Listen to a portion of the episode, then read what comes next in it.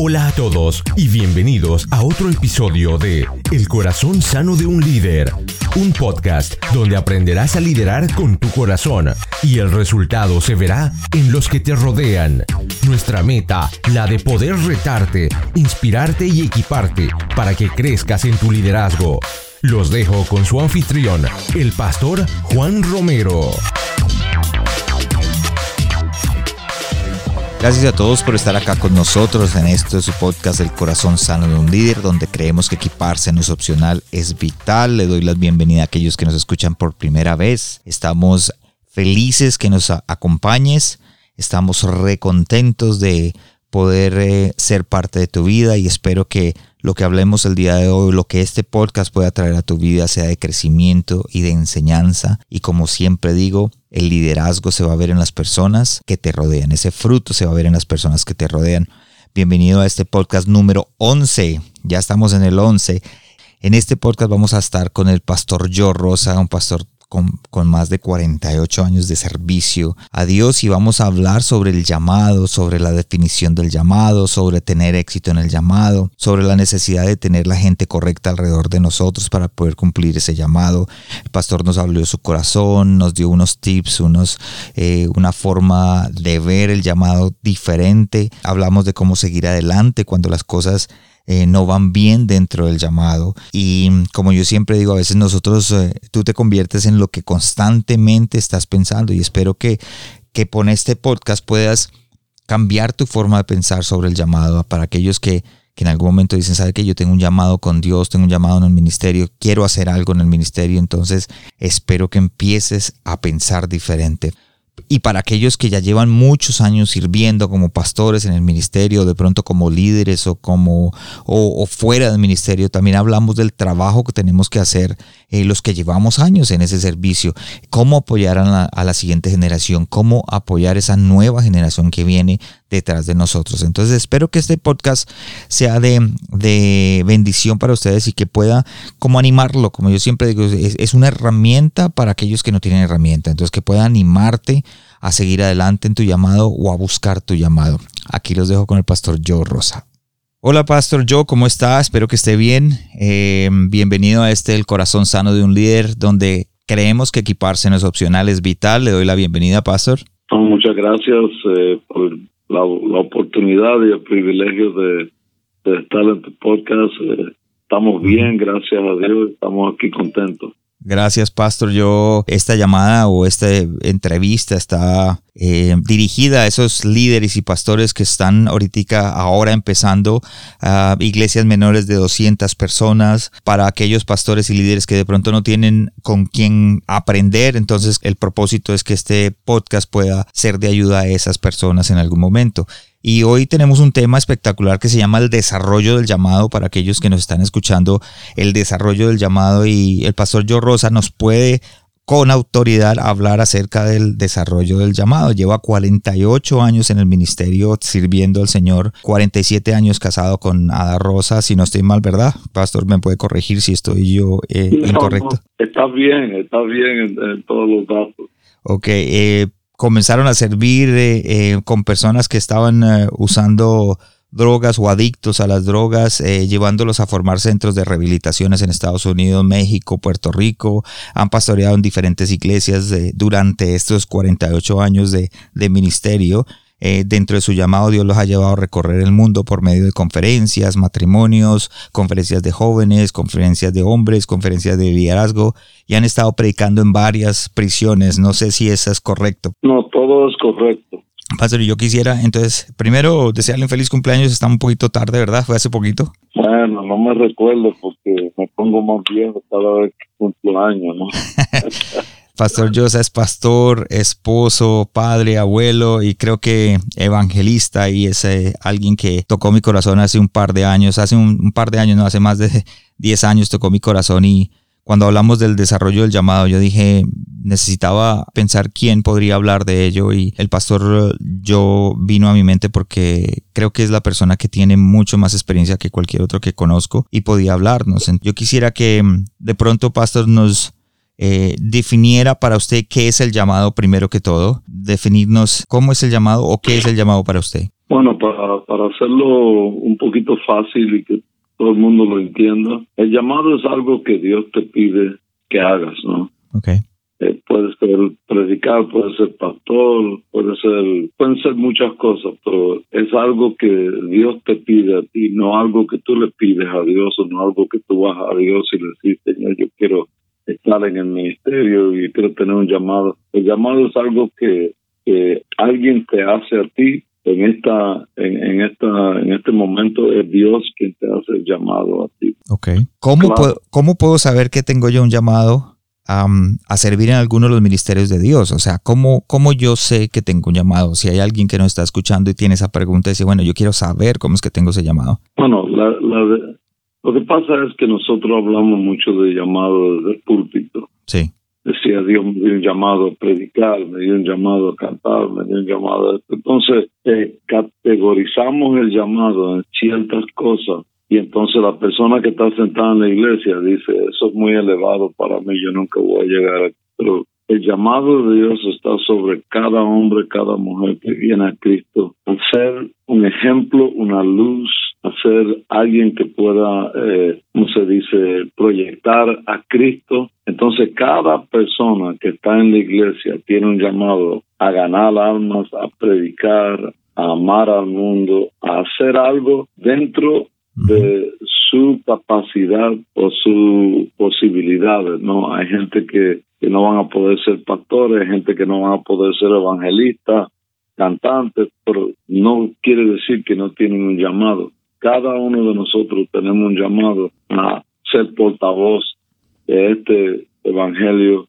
de este mensaje que transforma y cambia el mundo.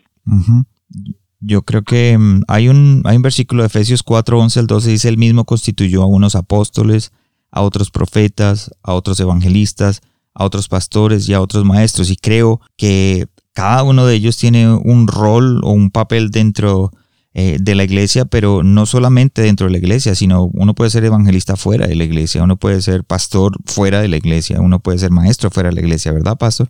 Sí, yo creo que, que limitamos, o sea, cuando Vemos los cinco ministerios, los limitamos y la gente dice, yo nunca voy a alcanzar llegar ahí. Hay mucha gente que me dice a mí, oye, pues que yo nunca voy a poder ser un predicador. Yo dije, es que tú eres un predicador cada vez que tú abres tu boca y hablas de Cristo. Hay predicadores que no ganarán tantas almas como hay gente en la iglesia que gana almas todo el tiempo. Trae gente, evangeliza, va y visita, ora por los enfermos. Eh, y, hay, hay, hay, hay pastores que no van a tener tanta gente como esa gente, porque esa gente van a alcanzar. Entonces creo, creo yo que hay que quitar un poquito el enfoque sobre, sobre los cinco ministerios. Hay que enfocar que Dios nos llamó a nosotros, nos puso dentro de nosotros un tesoro para que nosotros podamos compartir, convivir con nuestra familia, con nuestros amigos, con los que trabajan con nosotros, los que van a la escuela con nosotros. Entonces eso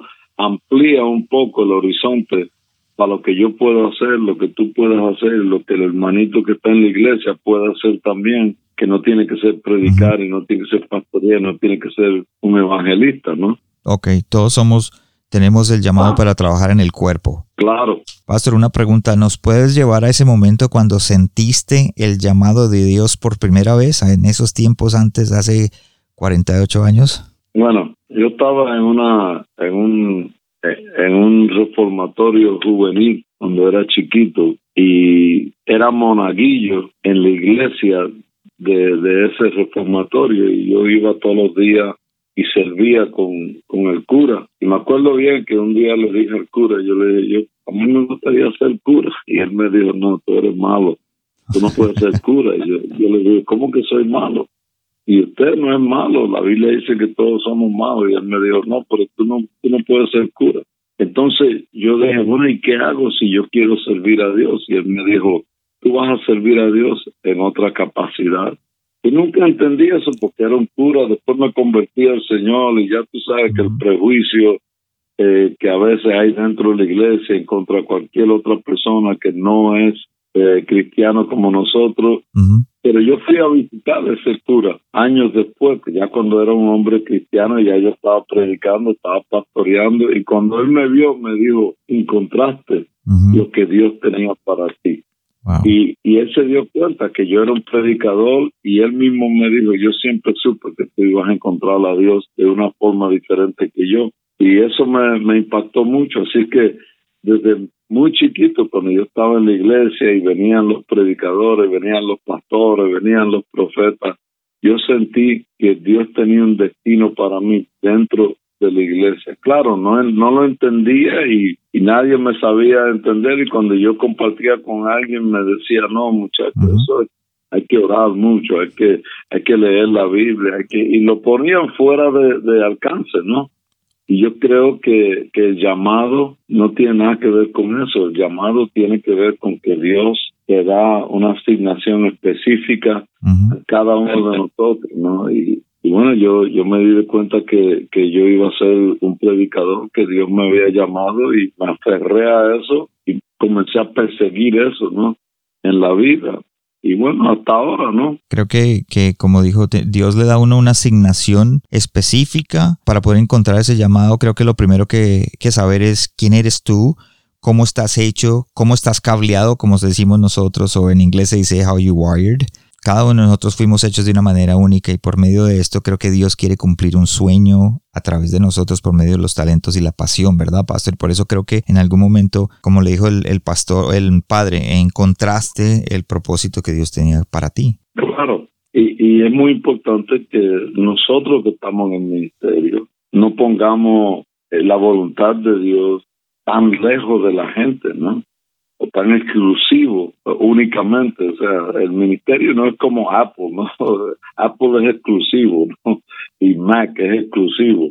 No, Dios llamó a todo el mundo. Y aquí no, no, no se vale que, que tú sabes más que yo, que aquel es más espiritual. No, aquí se vale que cuando Dios llama a alguien, lo llama y no importa dónde esté, cómo esté, Dios se encarga de prepararlo y Dios se encarga de traerlo y capacitarlo y hacer todo. Ya, ya que tú entiendes que tú tienes un llamado y ya entonces tú comienzas a caminar en, en, en, esa ruta, tú vas, tú vas eh, ¿cómo, ¿cómo, se dice? Tú vas afilando los dones y todo lo que Dios, entonces te acercas más a Dios, ¿no? Pero tú no comienzas cerquita de Dios, tú comienzas donde estás y ahí es que Dios comienza a orar en tu vida.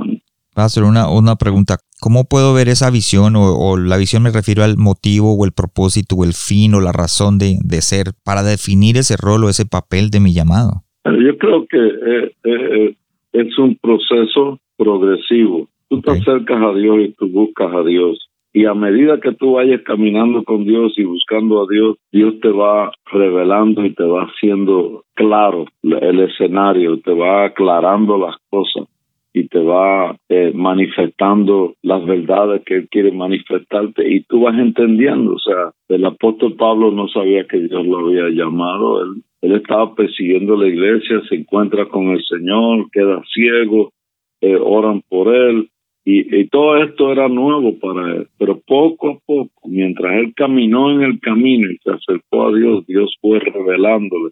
Y creo yo que tenemos que dejar, nosotros que estamos en el ministerio por muchos años, tenemos que dejar poniendo tan lejos o, tan inalcanzable el que otro pueda alcanzar lo que nosotros hemos alcanzado. Ok, como verlo más cerquita, ¿verdad? Como ver eso no tan, porque mucha gente se sienta en las sillas de la iglesia enfrente y dice, me gustaría llegar allá, pero mucha gente dice, no me siento preparado, no creo que sea alcanzable, no creo que la experiencia de pronto esa persona que está allá enfrente tiene 20 años, 30 años en el ministerio y por eso ha alcanzado. Pero ¿será que yo puedo alcanzar eso? Claro, porque la gente se, nosotros nos olvidamos de decir la gente, yo, yo, yo, yo comencé desde cero comencé desde abajo, eh, muchas veces confundido, muchas veces dudando, muchas veces pensando, a lo mejor me lo estoy inventando esto.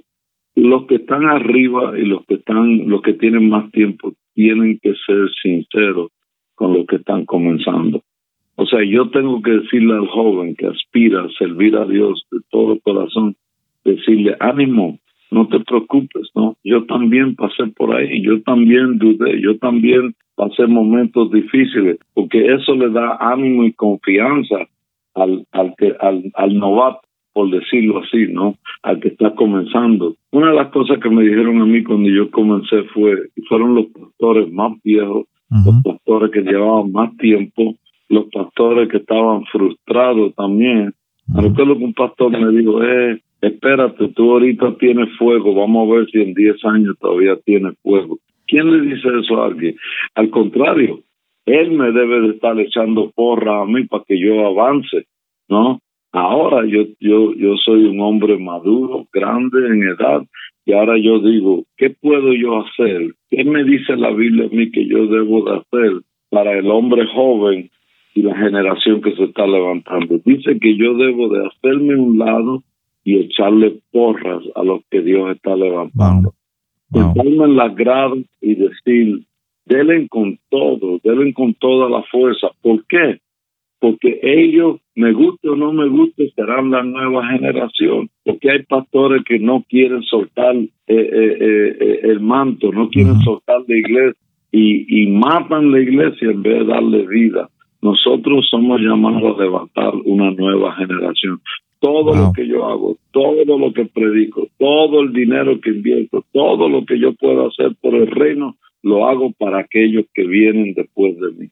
Wow, pastor, qué, qué excelente. Imagínese que yo coloqué aquí algo que yo creo que es suyo, o sea, algo que lo describe a usted, y te lo voy a leer porque es algo que, que puse entre las notas. Dice, es, el pastor Joe Rosa es un hombre que le ha servido al Señor por muchos años y personalmente creo que es débil igual que nosotros, frágil igual que nosotros, pero también honesto. ¿Qué mejor que su experiencia en el ministerio para aprender nosotros los que venimos subiendo? Claro, yo hubiera dado cualquier cosa por tener dos o tres gente alrededor de mí que me dijeron, échale ganas, dale para adelante, dale con todo. en contrario, tenía gente alrededor de mí con celos, con preocupado si, si yo iba a avanzar más que ellos. No, llega un momento que tú tienes que hacer tu lado y tú tienes que dejar que tus hijos crezcan, tú tienes que dejar que la gente que viene detrás de ti te alcance y avance más que tú. ¿Es, es importante rodearnos de las personas correctas para poder cumplir nuestro llamado? Claro que sí, claro que sí, porque hay gente que aunque están ahí junto contigo y dicen gloria a Dios y amén, te tienen envidia, te tienen celo y, y, algunos hasta están esperando que tú falles para ellos decirte lo dije que no iba a durar. Es un espíritu realmente equivocado. Como que están tratando de quitarte la butaca o la silla para poder tomar el puesto, esperando el momento en que tú falles para poder decir, sabes una cosa, es mi oportunidad de saltar en eso es mi oportunidad y también para señalarte. La gente no le gusta cuando tú estás teniendo éxito, ¿no? Y cuando estás pasando por momentos duros, ahí se conocen los amigos. Y déjame decirte algo, en el ministerio son pocos los amigos que son amigos, son pocos los amigos que en el momento duro se paran contigo y dicen, yo soy tu amigo en las buenas y en las malas. Wow el tener las personas que nos rodea es importante. Entonces, para poder eh, como que llevar, pasar al siguiente escalón cada vez.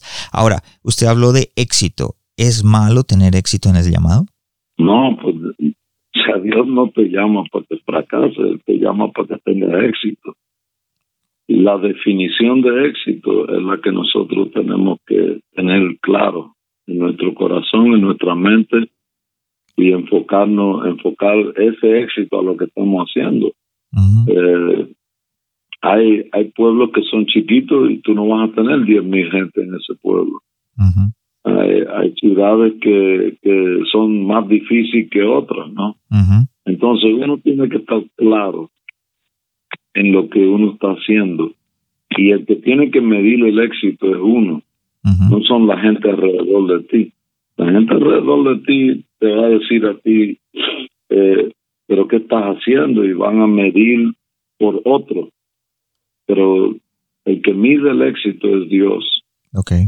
Y yo, yo, si yo le voy, mira, yo voy y predico muchas iglesias chiquitas, yo voy y predico muchos eventos chiquitos. Algunos amigos míos me dicen, ¿por qué tú vas ahí? Yo digo, porque nadie va. Le digo a mis propios amigos, tú no vas, tú no vas a ir ahí. Entonces alguien tiene que ir. ¿Por qué podemos ir a donde hay diez mil no podemos ir donde hay 300. Para usted, pastor, ¿cuál es la definición de éxito? Hacer lo que Dios te llamó a hacer, cumplir la asignación. Y eso lo sabes tú y no lo sabe más nadie. Ok. ¿Qué le dirías a estas personas que tienen un llamado para prepararlos, para que sigan adelante cuando no todo está bien, cuando la corriente va en contra? Mira, si estás en, si estás en el llamado, esto lo dijo alguien muy, un, coronel de, la Fuerza Aérea, dijo, cuando te están disparando, es que tú sabes que estás sobre el enemigo, sobre eh, eh, la, como se dice, el blanco que debes de estar sobre. Si estás volando en modo de ataque y no te están disparando, es que estás fuera de ruta.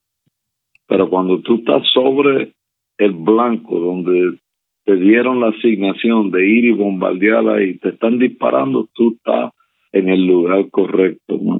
Entonces, no busquemos que todo nos salga bien, no busquemos que la gente nos ame, que la gente esto. Busquemos qué es lo que Dios me dijo que hiciera, lo voy a hacer, me voy a fortalecer, me voy a empapar de Dios, voy a ir con todo lo que tengo que ir para hacer lo que Dios me dijo que hiciera. No es lo que Dios le dijo al que está a la derecha, al que está a la izquierda, al que está al frente, al que está atrás, es lo que Dios me dijo a mí. Josué, Josué tenía que cruzar con el pueblo a la tierra prometida. Moisés acababa de fracasar y Dios le dijo a Moisés, te mando que te esfuerces y seas valiente. Y, y el trabajo que tienes es difícil, es imposible, pero yo voy a estar contigo. Y Josué estaba asustado porque era él, su familia y el pueblo. Claro, el pueblo era grande, pero el pueblo era rebelde, el pueblo era difícil. Entonces nosotros siempre estamos buscando gente que se comprometan con nosotros. Y, y lo que Dios busca es gente que estén muertos, para poder resucitarlos y él poder entonces trabajar a través de su vida, ¿no? Ok. La razón por la que pregunto eso es porque algo que usted tocó fue que decía que alguien le había dicho, vamos a ver si en 10 años tienes fuego. Algo que escribí fue las estadísticas de los pastores o de las personas que han entrado a un llamado en alguna manera, se hace X o Y, Em, lo podemos aplicar a nuestra vida, pero en este caso son estadísticas de pastores en América. Dice que en América cada mes alrededor de 1.500 pastores abandonan, su ministerio. Em, el 80% de los pastores o el 85% y el 85% de sus esposas se sienten desanimados en su llamado. El 70% de los pastores no tienen em, ningún amigo, confidente o mentor. Más del 50% de los pastores están tan desanimados en su llamado que dejarían su ministerio. Eh, más del 50% de las esposas de los pastores creen que el haber entrado al ministerio fue lo más destructivo. El 30% de los pastores dijeron que mantienen una relación fuera de su matrimonio o que en algún momento tuvieron una relación eh, sexual con alguien, alguno de los feligreses. El 71% de los pastores se sienten quemados uno de cada diez pastores se retira siendo pastor. Es difícil seguir. Esas personas que dicen, no, yo quiero, estoy quemado, quiero, ya llevo tanto tiempo en el ministerio, estoy escuchando a, una, a un pastor, Joe Rosa, que lleva 48 años, ¿cómo lo ha hecho? ¿Cuál sería ese consejo que usted le diría sobre lo que necesita para llegar a donde está en esta, en esta etapa de su vida, sin quemarse, sin tirar la toalla? ¿Qué les dirías a esas personas? Bueno, le, le, le, diría primeramente que no quiten su mirada de, la asignación. La asignación que tú tienes es única. No se la dio Dios al otro, se te la dio a ti. Déjate de compararte con el otro pastor. Déjate de compararte con la otra iglesia. Dedícate a trabajar donde Dios te ha mandado a trabajar. Porque tan pronto tú quitas tu mirada de la asignación, tú te vas a desanimar por todo lo que tú ves alrededor de ti. Mientras tú estés involucrado y tú estés trabajando fuerte con todo lo que tú tienes en, el ministerio que Dios te ha dado, en, tu familia, que también es un ministerio que Dios te ha dado, mientras tú estás eh, involucrado en eso, no tienes tiempo para estar pensando que aquel tiene una iglesia más grande, que este predica mejor. Que... Esas son tonterías de nosotros mismos como hombres y mujeres que, estamos tratando de ganarle a aquel. Dios nunca te llamó a, ir a ser mejor predicador que aquel y a tener una iglesia más grande. Dios te llamó a ganar la alma. Dios te llamó a hacer lo que Él te puso a hacer en la tierra. Siempre va a haber un predicador mejor que tú, va a haber un maestro mejor que tú. Siempre va a haber alguien que tiene un carro mejor que tú, una casa más grande que tú, tiene más plata que tú. Eso es inevitable. Entonces, si tú te enfocas en todas esas cosas, tú terminas desanimado. Okay. Tu esposa termina desanimada. Tus hijos van a odiar el ministerio.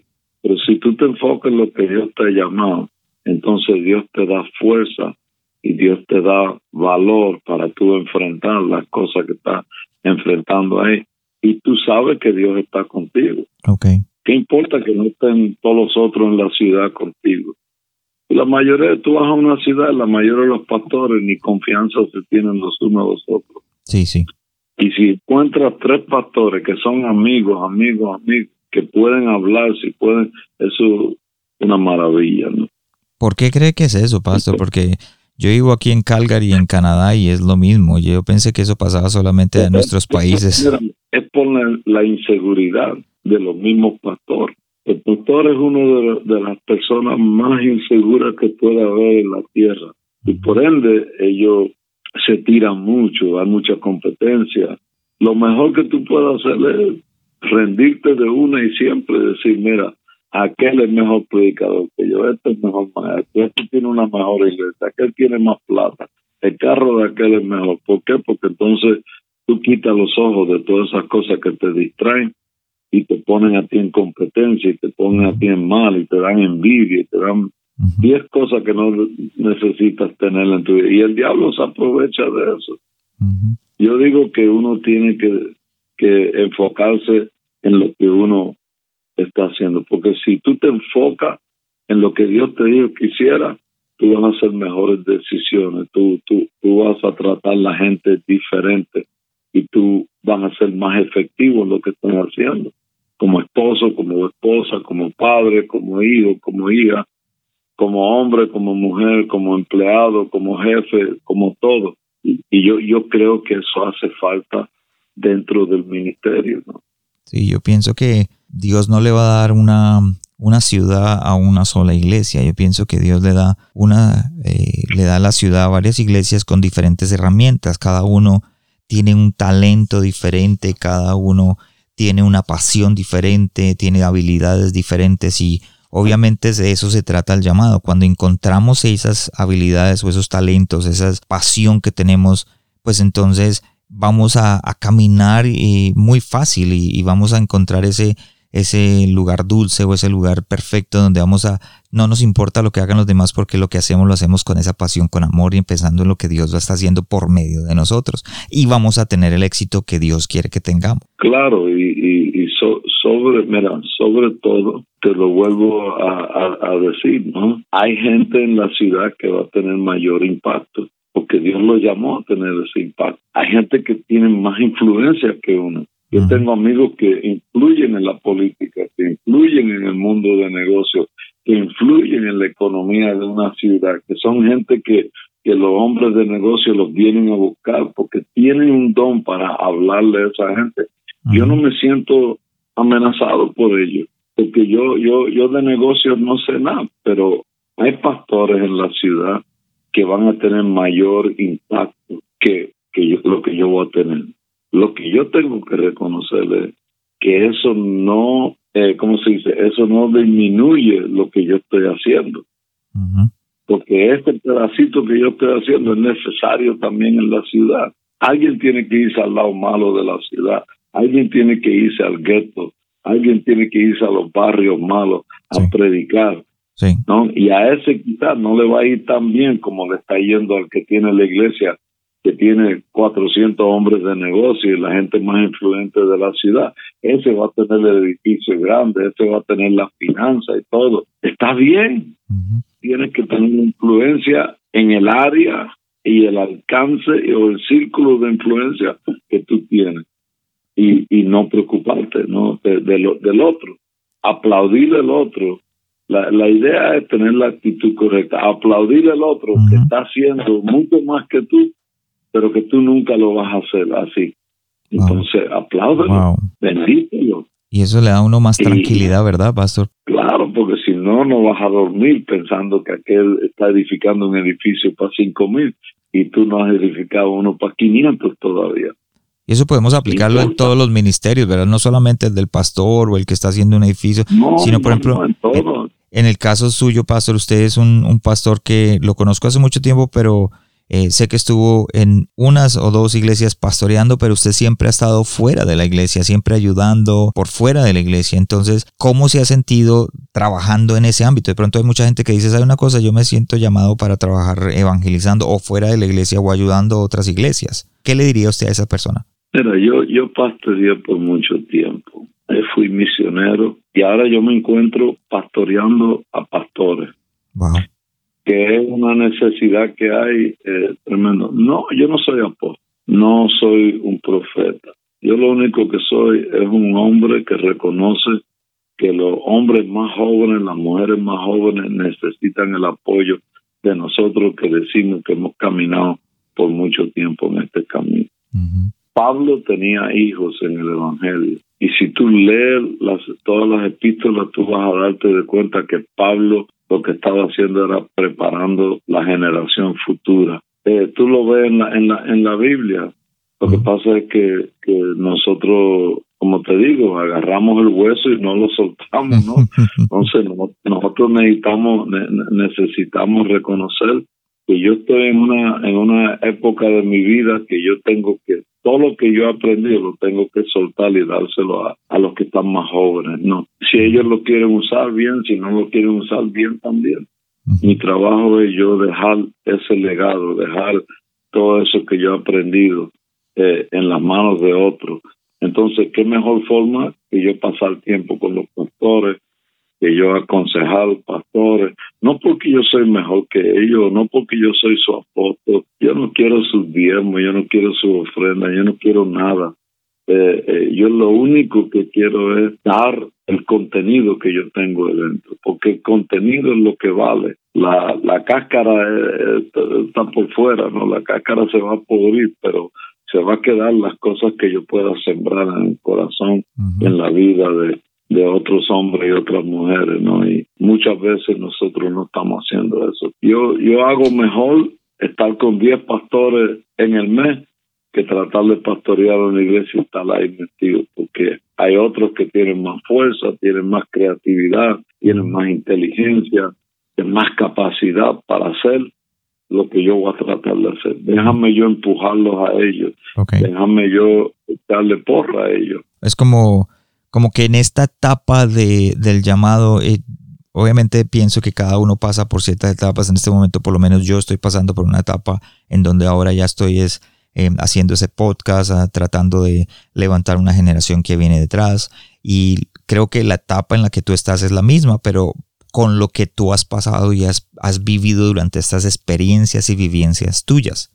Claro, parte de dar, dar por gracia lo que por gracia tú has recibido. Tienes muchas oportunidades de pasar tiempo con algunos de los mejores líderes en el planeta.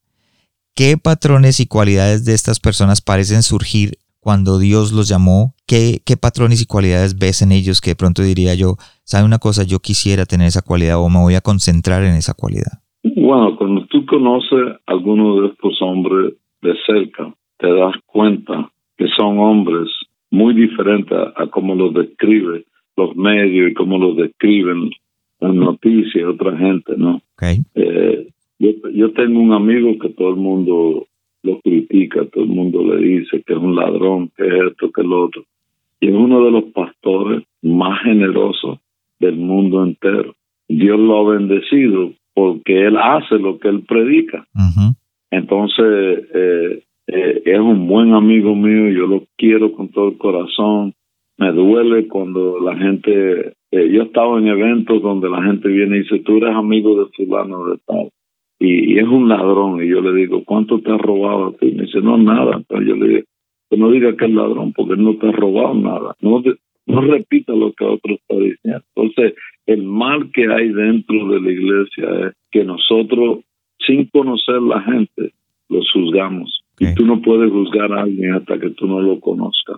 Y aún conociéndolo, tú debes de cubrir su desnudez, ¿no?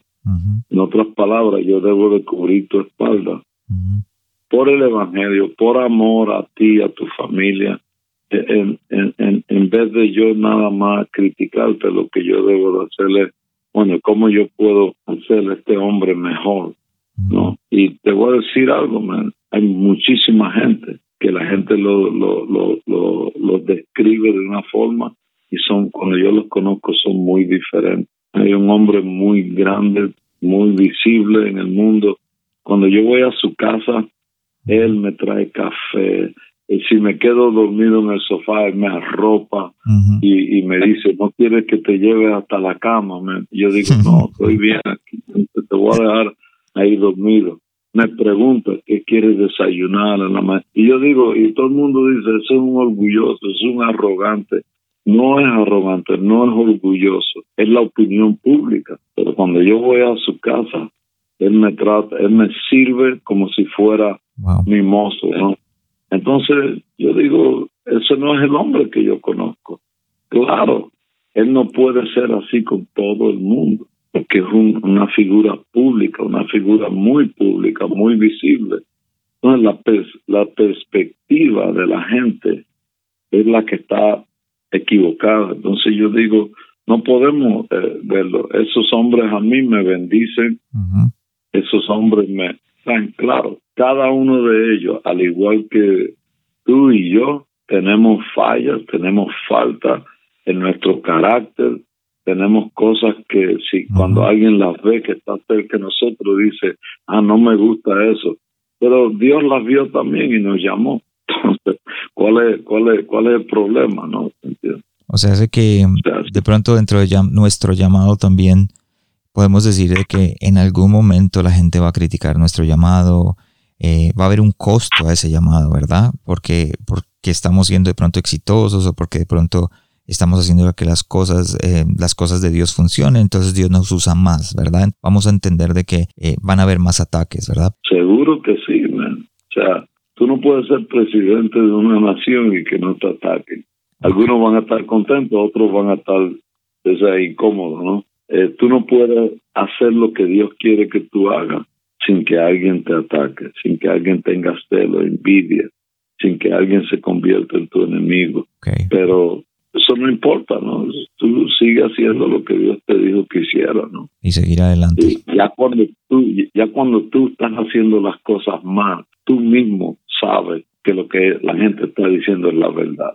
Sí. Otra pregunta, Pastor. Si estuvieras frente a ti mismo hace 48 años atrás, ¿qué te dirías o te aconsejarías para enfrentar tu llamado?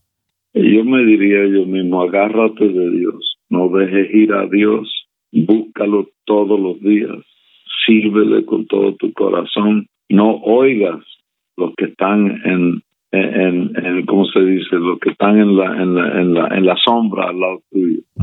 Afina tu oído a la voz de Dios, al corazón de Dios y sigue adelante no, no pierdas tiempo con todas estas cosas triviales que hay en la iglesia. Eh, dedícate a lo que Dios te llamó a hacer, porque te vas a evitar mucho dolor, mucha desilusión, mucha decepción, te, va, te vas a evitar mucho trauma y drama en tu vida si te enfocas a lo que Dios te llamó a hacer. Pastor, gracias por ese consejo. Y tengo una última pregunta y esta es más que todo de los hábitos em, del, líder que tú tienes o del liderazgo que tú tienes, de los hábitos que tienes diariamente, ¿cuál es el que más ha afectado tu liderazgo? Yo creo el de eh, la comunicación con Dios, ¿no? Eh, yo, yo creo que eso es vital, Si tú buscas a Dios, tú vas a encontrar a Dios ¿no? No porque él está perdido, pero él, va a permitir que tú llegues a donde él. Y cuando tú lo buscas, él es el que te va a decir a ti lo que él espera de ti, lo que él quiere de ti.